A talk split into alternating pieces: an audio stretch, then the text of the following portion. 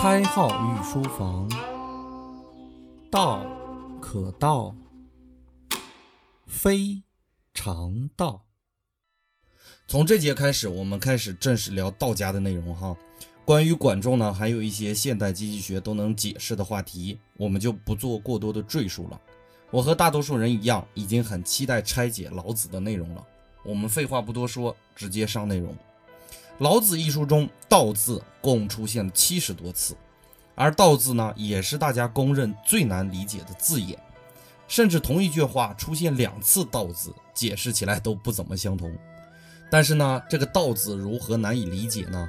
也不能说它是超自然的。但是很多读过老子的人却迷信地认为，这个“道”是一种超自然的能力。这种解释类似于《圣斗士星矢》里的那种小宇宙。是一种说不清楚道不明的东西，但是从美拉尼西亚的土著居民的资料来看，这种迷信是有根源的。当地的土著们普遍相信一种叫做玛纳的东西，这种东西没所谓好坏，而是无所不在的。包括牛津人类学家马雷特也证实了这一点，确定了人类宗教的第一个发展模式，并非是对神的崇拜，而是对超自然非人格力量产生的畏惧。也是目前认为最好的宗教起源的解说，但是这样的解释未免有点太过牵强了，而且我们也不能花这么多时间去讲一些稀奇古怪的事情。我们是一个已经破除迷信的电台节目。我的老祖师爷孔子说过：“子不语怪力乱神嘛。”而且我不认为学了老子，我和大家就能一起飞仙成为神仙，充其量也就是在思想的宽度上和思维的高度上给我们一点启发而已。所以，我们依然要绕回来，从字句的解读开始理解这个问题。以我们现在通行本的老子来看，我为什么要强调通行本这个概念呢？因为汉代的帛书甲本老子的排序和通行本是有所区别的，但是内容的区别不是特别的大。就拿第一句来说，那句很著名的“道可道，非常道”，我们现在版头就用的这六个字呀，解释也是众说纷纭。我从一个切入点来看，就是断句之学的角度来看，啥是个断句之学呢？因为古代我们的文字是没有标点符号的，而在传抄的过程中呢，很容易出现传抄错误、断句不明显等等一系列的情况，所以这个学术就应运而生了。我们现在看到的第一章通常是这样的：道可道，非常道；名可名，非常名。无名，天地之始；有名，万物之母。故常无，欲以观其妙；常有，欲以观其徼。此两者，同出而异名，同谓之玄。玄之又玄，众妙之门。你看开浩读的这么开心哈，我确实对读古文有一种特殊的青睐。很多人也是被这句听起来很酷酷的文字给吸引的，因为我们通常理解的“道可道，非常道”，就是老子故意跟你拽，告诉你我的东西你是不可能说出来的，说出来了就片面了。充满了神秘的顿悟色彩，而且给人以高深莫测的感觉。而后来出土的帛书甲本第一句就让人们大跌眼镜。原文是这样的：“道可道也，非恒道也；名可名也，非恒名也。无名，万物之始也；有名，万物之母也。恒无欲也，以观其妙；恒有欲也，观其所角。两者同出，异名同谓。”玄之又玄，众妙之门。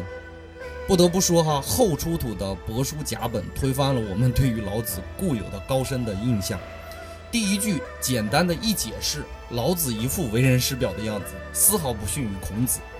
他的意思就是，我这套东西是可以合理的表达的，但是会随着时间的变化不断变化，并不是一个永恒的道理。这种解释甚至有一些马克思主义的历史唯物主义辩证观的味道哈。当然，除了那句神秘的“道可道，非常道”，很多人的目光也被老子的那句“道生一，一生二，二生三，三生万物，万物负阴而抱阳，充气以为和”所吸引，觉得老子是一个能洞悉宇宙万物的大法师。但是事实上，在战国时期的竹简版本里的老子里，却没有这句高深的话语哈。可见，在战国时期，老子的思想也是实实在在讨论政治纲领性问题的。并非我们今天看到的这样玄之又玄的形而上的观点。马王堆出土过一篇叫做《伊尹九主》的书，可能就是《汉书艺文志》中记载的黄老学派。其中很明确的就说“道”就是政治的“政”字那个解释，至少说明战国时期我们说到政治问题，就可以说是道的问题。这样看来，这本纠结了我们很久的书并不那么神秘，而且骤然之间呢，让我们意识到，也许我们理解的道家并不是真正的道家，我们理解的老子呢，也未必是道家的思想。这一点就像我们上节说到的那个“四儒、四道、四法”的那个管仲一样，老子固有的内容和我们发掘的内容开始出现一些分歧了。再比如，我们看到的《老子通行本》三十五章中写到的“执大象，天下往”。和尚公解释的是“象”就是道字，那么这句话理解为，如果掌握了大道，天下的人就会纷纷的归附他。而陈玄英的解释是“大象”就是大道之法相，他和那个和尚公的理解还算比较一致，这是历史上比较经典的解释。但是如果从战国时期的版本来看呢，“执大象”的“执”很可能是通大势所趋的“势”字，整个意思就变了哈，就是说谁的手腕粗，谁的势力大。大家都会跟谁，而这种转变带有一种浓烈的功利主义的法家的味道，或者你会想到上节的管仲，如果管仲说出这样的话，也丝毫没有违和感呢。再看一个大家耳熟能详的地方哈，《老子通行本》二十五章中这样记录的：道大，天大，地大，人亦大。狱中有四大，而人居其一也。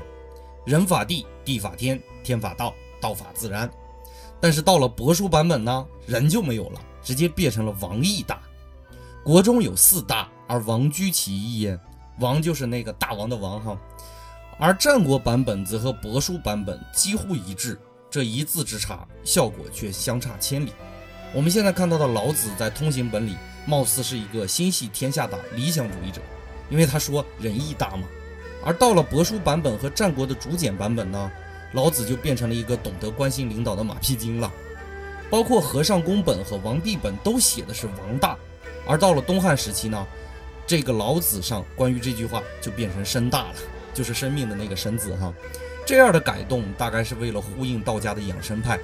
到了唐代呢，就变成人大了，就是现在版本通常说的那个仁义大。这么来看，是不是现在的老子有点像古代的孟子呢？如果老子说“民为贵，社稷次之，君为轻”，是不是也没有违和感呢？现在来看呢，汉初之前诸子百家的分歧并不是特别的明显。我们自以为百家争鸣的景象，更像是几个人微博之间的互掐。这些人的理论很可能在一定程度上出自同一种文化的主流内涵。这种主流文化的内涵出自哪里？谁先发起的？如何传播？大概只能猜测了。没有一个可靠的证据来佐证这种猜想。我们只能停留在这种庞大的文化幻想中，并且期待考古学家能有更多的发现，甚至离老子最近的文子呢，历史上都说不清楚。当然，对于文子的身世，比老子都扑朔迷离。而且，《文子》一书被历史广泛的认为是伪作。而我们对于道家确定性的理解呢，只能停留在因循这个问题上。而我们回看萧何、曹参，再看孔子，再看管仲。他们目前为止确定性的理论也都带着浓烈的因循色彩。现在再来看诸子百家，你确定有鲜明的对比呢？我看未必吧。从下节开始，我们从西汉贵族刘安编撰的《淮南子》一书中找到关于老子的分析。要想理解道家，必须不能绕过《淮南子》的。我们通过《淮南子》一书仔细剖析老子的思维方式。我尽量把这部分内容压缩在六节以内。把这部分讲完之后呢，还有一些其他的内容。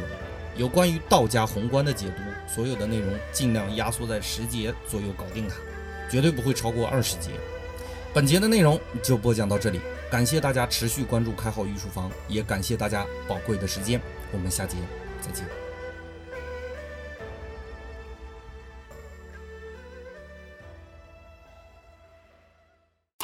开号御书房，道可道。非常道。